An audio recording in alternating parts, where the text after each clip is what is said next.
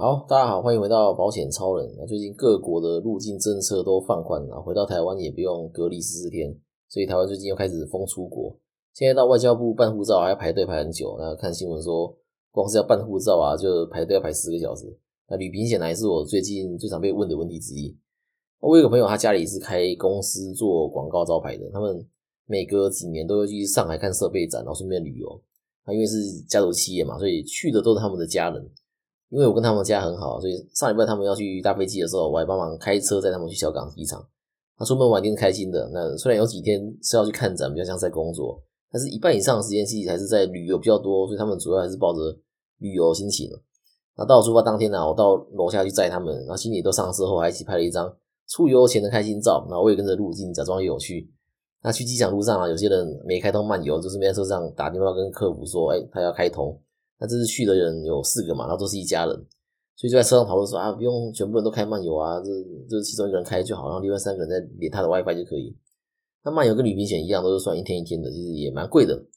那因为要去的地点是上海啊，在车上聊天的时候，也是问说啊，有没有多戴口罩啊，有没有带行动电源啊，都很开心，什么都带了，然后人民币也都换好了。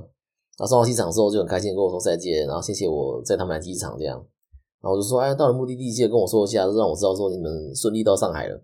他们当天是下午的飞机啊，啊，到了下午想说，哎，应该也差不多该到目的地了，怎么都还没有跟我说他们到了？那我才刚这样想没多久，其中一个人就跟我说，他们因为没做核酸，所以不能去大陆。因为现在入境中国要做核酸，所以虽然地勤真的让他们在台湾上飞机，到了上海也不能入境。那后来就知道自己叫计程车先回家，那不好意思再让我去载他们。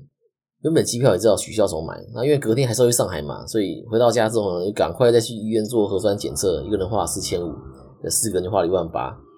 然后隔天从小港到上海的机票已经卖完了，所以重买机票呢，知道买从台北到上海的，那所以呢，又要多花四个人从左营到台北的高铁钱啊！你也结束了吗？哎，这些都还不是最崩溃的，最崩溃的来了。还记得我在开头说他们是因为什么原因要去上海吗？他们主要是因为要去看这个设备展，才去上海的。来旅游只是顺便呐，没错，应该已经有人猜到了。到了展览现场才发现，他们想看展览没办，延期到六月才办，所以搞这一堆，发生一堆状况，然后真的好不容易到了上海，结果主要的目的还不能完成。然后就让他们说啊，就是当初去玩嘛，这那不花钱的，只是说这贵了点。啊，不过还好，第一天的机票取消后有退钱。那如果不算自费和算人钱的话，朋友是说从。呃，左营到台北的高铁票，然后加上台北到上海机票加起来，其实还比直接从高雄出发便宜，但好像也差没多少了。要是我，我还是会选择从高雄出发比较方便。然后回到主题来讲，这个保单也有进场期，时间内可以全额退费。有蛮多业务是不想跟客户讲这个啊，可能是怕说了之后呢，客户真的在这个进场期内说要取消保单。但是如果今天我搭配的保单内容已经是市面上最佳的方式呢？我当然就不怕客户知道说有进场期这件事嘛。那如果我今天我卖的是终身医疗、终身意外的话，诶，我就很怕客户知道有进场期这件事。这个进场期在保单这边啊叫犹豫期，犹豫期有十天哦，是十天我要卷舌。那这十天怎么算呢？就假如说你投保医疗险或储蓄险，只要是保险期间在两年以上的商品都适用这个犹豫期。那保险期间在两年以上的商品啊，通常除了会有保单，它也会有这个保单签收回调。那业务拿保单给你的时候，他有顺便让你签收。那以签收那一天开始算十天。那假如说我三月一号的时候签收保单，十天内就是三月十号前啊，我都可以跟业务员或者直接跟保险公司说，哎，这个我要弃撤这个保险契约，然后填一张契约撤销申请书就可以了。那我们就简称弃撤。那只要在犹豫期内做弃撤。保险公司会全额退还已扣款的保费，对，不会多收什么手续费。这也是为什么业务员不喜欢讲的原因，因为讲了让客户知道的话，就有被汽车的风险嘛，就等于说这次做白工了。但是我是觉得说是客户权利之一啊，就是该讲还是要讲。那这个汽车的权利啊，有时候也是被有心人士利用。那大家都知道说，保险公司最喜欢办这个旅游奖励，那业绩到多少可以日本，然后业绩再到多少可以去欧洲之类的，那保险公司最爱办这种。那有达标业务员呢，去了就可以在这个朋友圈发这个装逼照。他通常会在机场拿机票，或者在国外的景点拍照，然后在照片上写说：“哇，谢谢客户支持，我们公司好棒，再到我出国玩之类的。”对，不然就会写说：“啊，你也想一边赚钱一边出国玩吗？啊，赶快密我，让我带你飞。”啊，以上这些应该各位应该都有在自己的社群媒体，像是脸书、IG，然后看过朋友发过类似的照片或类似的内容。那通常能达到出国标准呢，尤其是去欧洲这种团费比较贵的，对，要卖高额的储蓄险、投资险或者终身险比较可能达到。卖定期医疗想去欧洲不是不可能，但是真的有点难。一件高额的终身险可能抵十件定期医疗。那有些业务为了荣誉，然后为了站上舞台，反正客户也不懂嘛，就塞一些不适合客户的商品给客户，那他也不晓得，还能让自己出国有荣誉感。那我记得有一次我帮一个家庭做保单见证，那家里一共有四个人，就是爸爸妈妈，然后加上两个国小的女儿。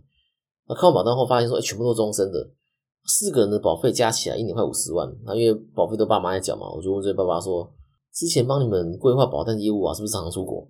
因为他们家的保单从内容来看呢，这个业务应该常常被公司招待出国啊。这个爸爸还问我说：“哎，怎么知道？对，是不是刚好认识？”我说：“不是，是这样子的规划。我认为不是为了您的需求规划，是为了让这位业务可以出国，可以站上舞台被颁奖的规划。当然，我不是说所有能达到被公司招待出国业务都是不好的。我也看过很多业务是很了解税务规划，然后利用保单做资产传承，然后替客户省下一大笔遗产税。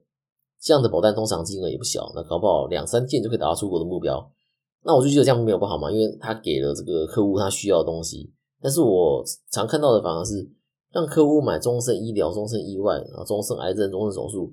那客户本身可能根本不需要这些。如果客户今天是资产多到有遗产税、赠与税困扰的，那卖这些终身险给他，我还觉得说可可能不会怎样。偏偏我看到买这些终身险的，几乎都是预算有限的小资家庭。然后刚刚听到有有心人是利用这个汽车的权利，就是业务员本身。那假如说我在这个月有成功招揽一件保单，那正常来说应该会在下个月领到佣金。那我领到佣金的时候，可能客户根本还没签签收回条，就等于我领到钱了。那这个时候客户如果行使汽车的权利的话呢，那这样公司就会在下个月啊发佣金给我钱呢，就会先扣掉这笔被汽车的佣金。那例如这笔被汽车的佣金有五千元好了，那下个月我本来可以领这个三万五千元嘛。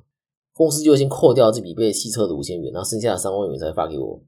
好，那知道有游戏规则跟流程后呢，就有人会开始乱搞了。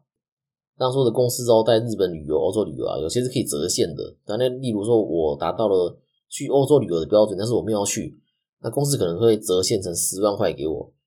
要达到去欧洲的标准，假如说要一百万业绩好了，诶那我就自己买一张，来买到一百万的业绩，然后再跟公司说，哎，我不去旅游。那拿到了十万元后呢？因为还在十天犹豫期内嘛，我就再去做汽测，等于我同时领了一百万业绩的佣金，还有达到旅游标准折现的十万，而且保费还全部拿回来。对，简单来说就是公司被白嫖了。那这时候有人会说，那反正会从他下个月佣金扣回来啊，那没错。但是这个业务呢，从此人间蒸发，他下个月根本没业绩，所以公司之后根本你没办法扣回来。对，一来一往就等于说公司被白嫖了快五十万。那我自己也有被汽车的经验啊，那汽车的的人呢，还是我自己的朋友。那以下我称这个朋友为这个汽车仔。那这个汽车仔的保单呢，也全部都终身的。那不管是小时候家人帮汽车仔买的，或者是汽车仔自己长大后买的，都是终身的。那作为汽车仔的好朋友啊，我当然是跟他说明说，哎，为什么医疗险要买定期的？我记得那天讲了好久，他才终于听懂。那投保后也顺利核保拿到保单。那我有跟他说有这个十天犹豫期这件事啊，结果就在这十天。汽车仔的妈妈发现汽车仔保了定期的医药险后呢，我勃然大怒，暴跳如雷，非常生气。汽车仔为什么不保终身呢？诶，这个情节怎么好像在哪里遇过？诶，没错，就跟东京仔的情形一样，也都是妈妈发现后很生气。那老一辈的想法通常是还停留在终身险呐，没人跟他们提过定期险。那不过东京仔听过，对，坚持不换终身的。那我也跟东京仔开玩笑说，哎，如果你要换终身的，我会更高兴，对，因为我可以赚更多嘛。但是汽车仔的妈妈比这个东京仔的妈妈呢更难沟通，对，应该是说他就直接不沟通了，对，要汽车仔把跟我投保的定期医疗险解掉，那我就觉得说我该讲的有讲就好了。那后来我也是帮汽车仔解约，那事后大家都还是好朋友，对，我还是会跟汽车仔约吃饭啊，约爬山，对，不能因为说呃办了汽车就不跟人家来往嘛。汽车仔后来也很不好意思，他之后的车险都是跟我规划的，那我觉得保险就是这样嘛，是。要保持良好关系，就因为每个人都可以帮我做转介绍。如果因为对方办了汽车就封锁对方，那对我来说不就是少了一个朋友，也少了一个转介绍的机会吗？那讲到这个保持良好关系啊，就是有让我想到另一个故事啊。不过我们下次再来分享。我们现在看留言啊，今天只有一零零一留言说谢谢啊，也谢谢你几乎每一集都留言。那其他人加油好吗？对，帮我五星加评论啊。正确的用保险将风险转移给保险公司，能起到安定社会的作用。只是我一个力量有限。那如果觉得今天在你对你有帮助的话呢，可以把我的频道或者节目推荐给朋友，让你朋友也找到适合自己的保险。那记得按下关注，还有五星加评论。那有有问题可以留言给我。资产传承、医疗险规划或是其他保险问题，可以到 IG 跟我联络。啊，合作邀约可以来信，没有在简介。那我们就下次见了，拜拜。